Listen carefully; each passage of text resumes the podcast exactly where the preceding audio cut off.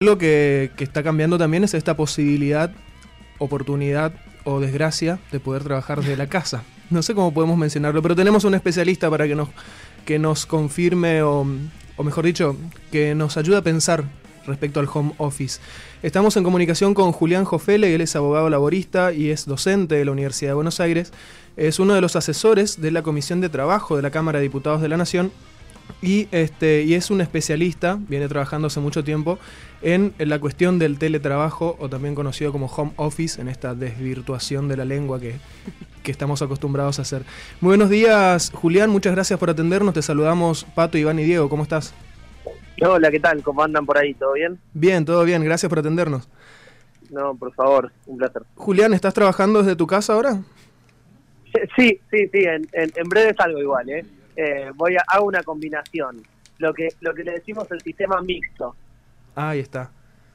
Y este eh, un par de días en casa, un par de días afuera, o un rato y un rato, bueno, eh, así andamos. ¿Y sirve esto para la productividad? Bueno, a ver, eh, es, es, discutible. Sabes que me escucho con un, un poco de retorno, pero igual eh, hablo, hablo despacito a ver si, si, si va bien. Sí, te escuchamos eh, bien. Bien, genial. Eh, bueno, lo de la productividad es un debate, ¿no? Eh, en un comienzo, cuando, cuando todo esto empezaba, las empresas decían, bueno, no, porque si, si se van a trabajar desde sus casas no van a trabajar, van a hacer menos, eh, no van a rendir lo mismo que si vinieran a la oficina, porque van a dedicarse a otras cosas, se van a distraer, etcétera. Uh -huh. Y lo cierto es que los primeros meses de la pandemia, y esto fue a nivel mundial, demostraron que eh, estábamos produciendo en los trabajos en los que es posible, ¿no? Por supuesto hay cosas en las que no se puede trabajar a distancia, en los trabajos en los que es posible se producía lo mismo o incluso más, eh, incluso llevando en, en muchos casos a, a, niveles de agotamiento eh, mental eh, importantes para muchos trabajadores y trabajadoras, que eh, es una modalidad que si no se regula, si no, si no tiene control, si no es bien ejercida y con derechos como como finalmente, bueno, luego se sancionó la ley, uh -huh. bueno, tiene sus, sus, sus, problemáticas. Y ahora nuevamente, en, en, un contexto en el cual todavía no se salió de la pandemia, algunas empresas dicen, bueno, eh, ahora todos a la oficina, ¿no? Como uh -huh. si en el medio no hubiera nada. Eh, digo, cuando todavía estamos en un contexto de, de riesgo epidemiológico eh, en, en, to en, todo el país, en todo el mundo, eh, efectivamente, bueno, si no se pudiera encontrar un punto medio, ¿no? Un sistema mixto que permita eh, seguir cuidándonos y al, mismo tiempo, bueno, eh, comenzar a, retomar algunas actividades de forma presencial. Eh, tengo entendido que la, la, ley comenzó a regirse ahora en abril y ya estamos por cumplir un año de la aprobación en, en el Senado. ¿Qué hay de la aplicación y de los y, y del ente de control que, que debería hacer regir esta ley? Bueno, eh, sí, como bien vos decís, eh, el día de mañana se va a cumplir un año de la media sanción en la, en la Cámara de Diputados, que fue que fue un hito, porque se trata de una ley que eh, se adelantó a los tiempos que venían, y eso no es muy habitual en las normas de, del trabajo y en, y en, la legislación en general, ¿no? Porque la legislación suele venir eh, después de los hechos, ¿no? Una vez que los hechos ya están consumados y que ya hace un tiempo que se vive alguna situación de desigualdad o, hay alguna situación que regular, bueno, en general comienza a discutirse una ley, se termina aprobando. En este caso, apenas comenzó la pandemia y se vio que esta modalidad iba a continuar a futuro, porque una vez que comenzó, de alguna forma va a continuar, después veremos en cuanto a esto sea con derechos. Ahora, como ustedes bien decían, entró en vigencia la norma, eh, la, la norma está compuesta, si se quiere, la regulación del teletrabajo está compuesta por tres patas, una es la ley específica, la 27.555, que es la que se sancionó. Otra es la ley de contrato de trabajo, porque la propia ley de teletrabajo hace referencia a la ley de contrato de trabajo, incorpora un artículo, es decir, cuentan los trabajadores y trabajadoras que realizan teletrabajo con todos los mismos derechos que el resto de los trabajadores del sistema privado. Y por último, y no menos importante, los convenios colectivos de trabajo. Mm. Estos son los que hoy están actualmente discutiendo muchas de las regulaciones específicas en materia de teletrabajo, por ejemplo, la compensación de los gastos. Porque cada actividad puede implicar distintos gastos, puede implicar distintas circunstancias, puede requerir distinto equipamiento y por ende son los convenios colectivos de cada actividad los que tienen que definir los detalles de la compensación de los gastos. Pero sí, la norma ya está vigente y es plenamente aplicable en todas las relaciones laborales en las que se esté teletrabajando.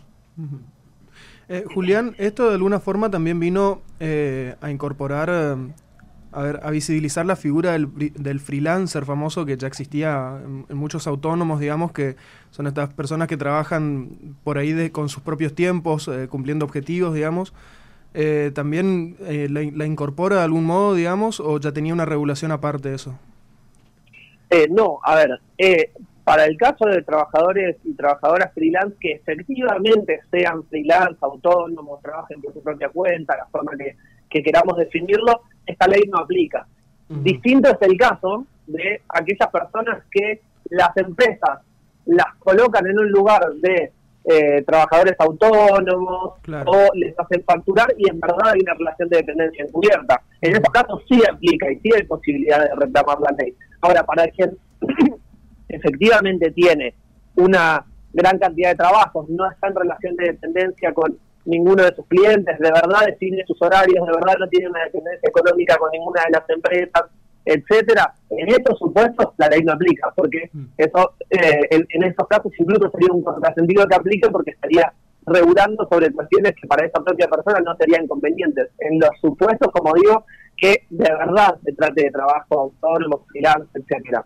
bueno, cuando es un trabajo encubierto, que eso sabemos que existe, y, y mucho la idea de, no, bueno, en verdad vos sos un colaborador de la empresa, externo, etcétera, pero esa persona trabaja todos los días, le dan órdenes, la sancionan cuando no cumple, eh, depende económicamente de esa empresa. Bueno, en esos casos la ley sí aplica y, y obviamente es importante que, que se cumplan esos supuestos.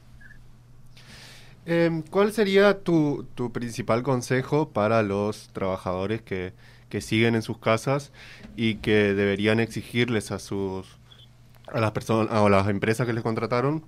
¿Cuáles son los puntos principales que deben exigir a partir de ahora con esta ley? Bien, es, es importante lo que decís. Yo, diría por, por dos caminos. El primero y principal consejo que, que, yo doy siempre tiene que ver con la organización colectiva, ¿no? La situación eh, de del trabajo en general, digamos, la, propia composición de la relación de trabajo es una relación de desigualdad en la que el empleador tiene la, la disposición de todos los medios y el trabajador y la trabajadora únicamente cuenta con su fuerza de trabajo. Entonces, una vez que se organiza o que eh, conforma una discusión colectiva con sus compañeros y compañeras de trabajo, bueno, a partir de ahí sí, en general están en mejores condiciones de reclamar algo. Entonces, primero y principal, siempre es mejor hacerlo en forma colectiva que en forma individual. En forma individual uno siempre tiene menor posibilidad de hacerlo. Ahora, siendo puntualmente qué cosas se pueden reclamar, hoy está perfectamente eh, vigente la ley y se puede pedir, por un lado, la compensación de los mayores gastos que tuviera la persona, es decir, conectividad, eh, luz, las cuestiones que eh, le, estén causando mayores gastos en el hogar por quedarse teletrabajando. Lo mismo lo que tiene que ver con todas las herramientas de trabajo, ya sea lo más típico sería una computadora, mm. eh, un, teclado, un mouse, digo porque, por ejemplo, si fuera solamente una computadora portátil, la computadora portátil tiene un teclado y un mouse que no son ergonómicos. si uno trabaja muchas horas, termina con eh, problemas en las muñecas, con dolores articulares, entonces digo, o sea, hace falta una computadora, pero aparte un teclado, un mouse, una silla ergonómica. Es decir, una silla como las que identificamos de oficina, la que tiene rueditas, que tiene un buen respaldo, etcétera, como la es, totalmente cierto lo que decís, eh, eh, en muchos casos no se cumple, pero pensá que una de las primeras leyes laborales de nuestro país hace ya casi 100 años es que establece el derecho de contar con una silla en el puesto de trabajo. Entonces, digo, es importante, y hay normas ISO y hay regulaciones específicas que dicen cómo tienen que ser esas sillas, que tienen que ser de carácter ergonómico. ¿Para qué? Para que a futuro uno no tenga, como se dice, dolores de espalda y un montón de problemas que incluso si lo queremos pensar desde el sentido más egoísta y la empresa dice, no, pero esto me causa un costo, bueno, mayor costo te va a provocar que esa persona el día de mañana tenga una complicación de salud. O sea, eh, aún pensándolo en el lugar que obviamente no, no comparto, pero si lo queremos pensar desde ahí, también es conveniente que nadie tenga problemas de salud, porque es eh, mejor para todas las partes, digamos. Ahora, esta legislación, eh, de algún modo, puede, eh, leí, digamos, varias críticas respecto, una, una era respecto a esto, por ejemplo, eh, por parte de las empresas que decían, bueno, el mayor costo de tener que adaptar una oficina en el, en el domicilio, en este caso, de, los trabajadores, de, dos y las trabajadoras.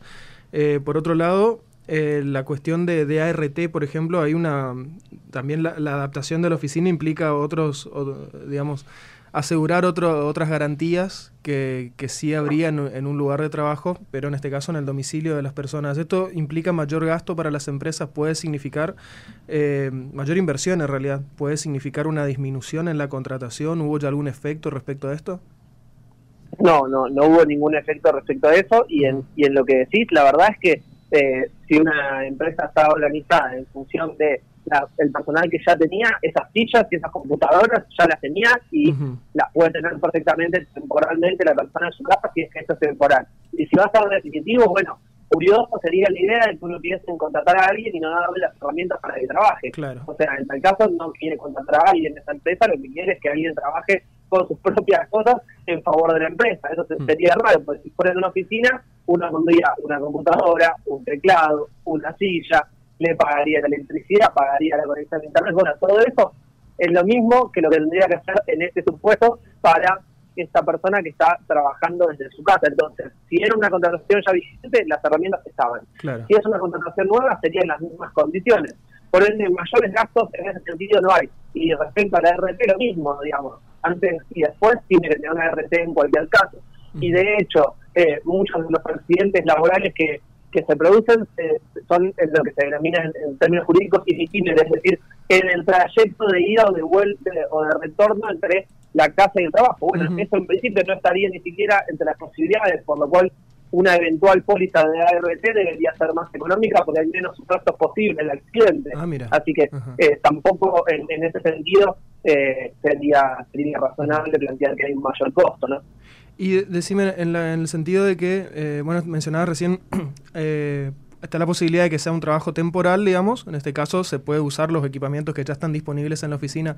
¿Hay eh, esquemas de empresas que trabajen 100% desde home office, es decir, que no tengan un local físico o tienen que asegurar la posibilidad de los trabajadores de, de optar, en todo caso, por contar con un espacio que no sea el de la casa?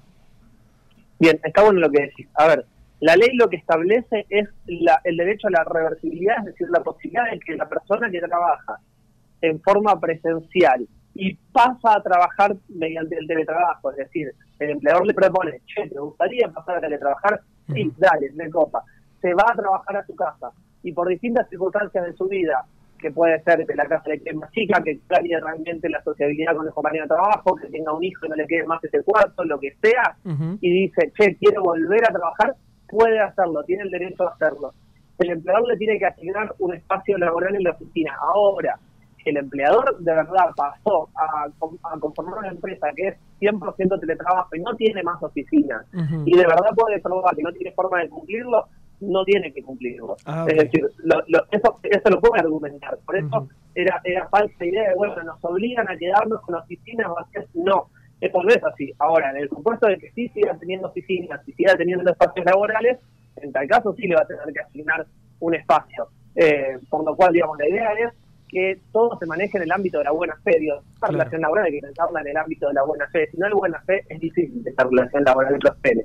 Entonces, las partes tienen que intentar que haya un espacio físico disponible. Pero sí, las empresas que quieran dedicarse al teletrabajo en forma total, mientras cumplan con todos los derechos, eh, con todas las obligaciones de las empresas y derechos de los trabajadores de la ley, pueden hacerlo. Y Julián, la, última menos por, mi parte, eh, es interesante esto que comentabas, que de que el, por, no siempre sucede, digamos, que la legislación se adelante a, los problemas o, a, las, a, las, cuestiones que están sucediendo en la sociedad, como fue en este caso la ley de, teletrabajo. Y otra cuestión que también está muy... Eh, que se precipitó, digamos, con, con la pandemia incluso, es el, la cuestión de los trabajadores de, apps, de aplicaciones, o los que tienen que ver con, con reparto justamente. Eh, esto también eh, hay nuevos avances, está mutando, digamos, la forma en la que nos relacionamos con el trabajo y hacia, hacia el futuro y qué se puede esperar de, de estos nuevos cambios post pandemia.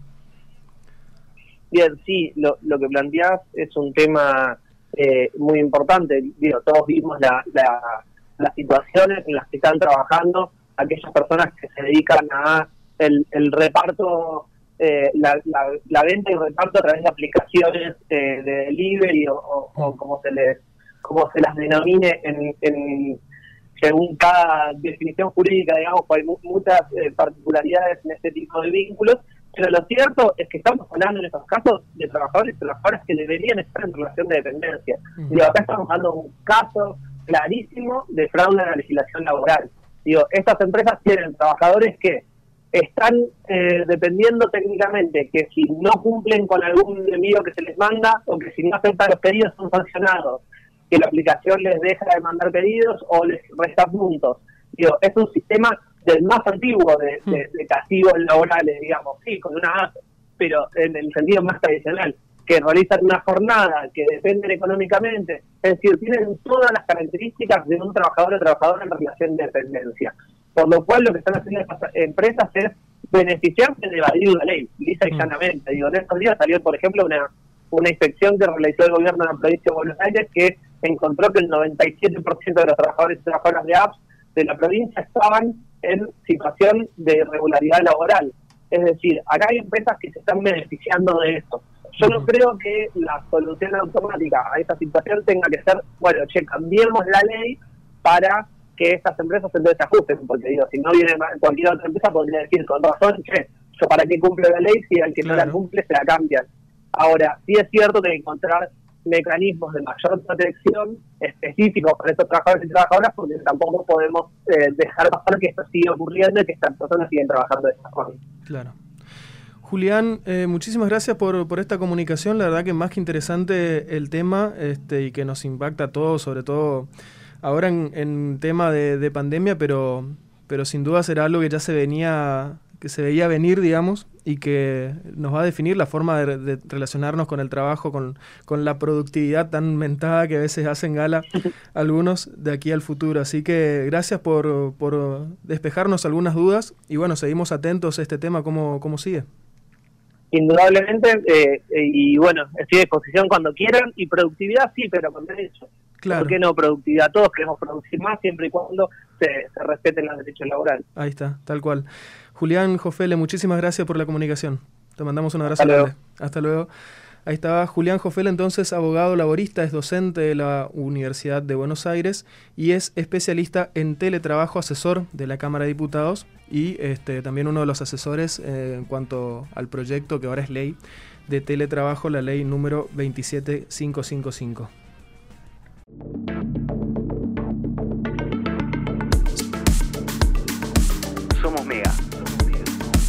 98.1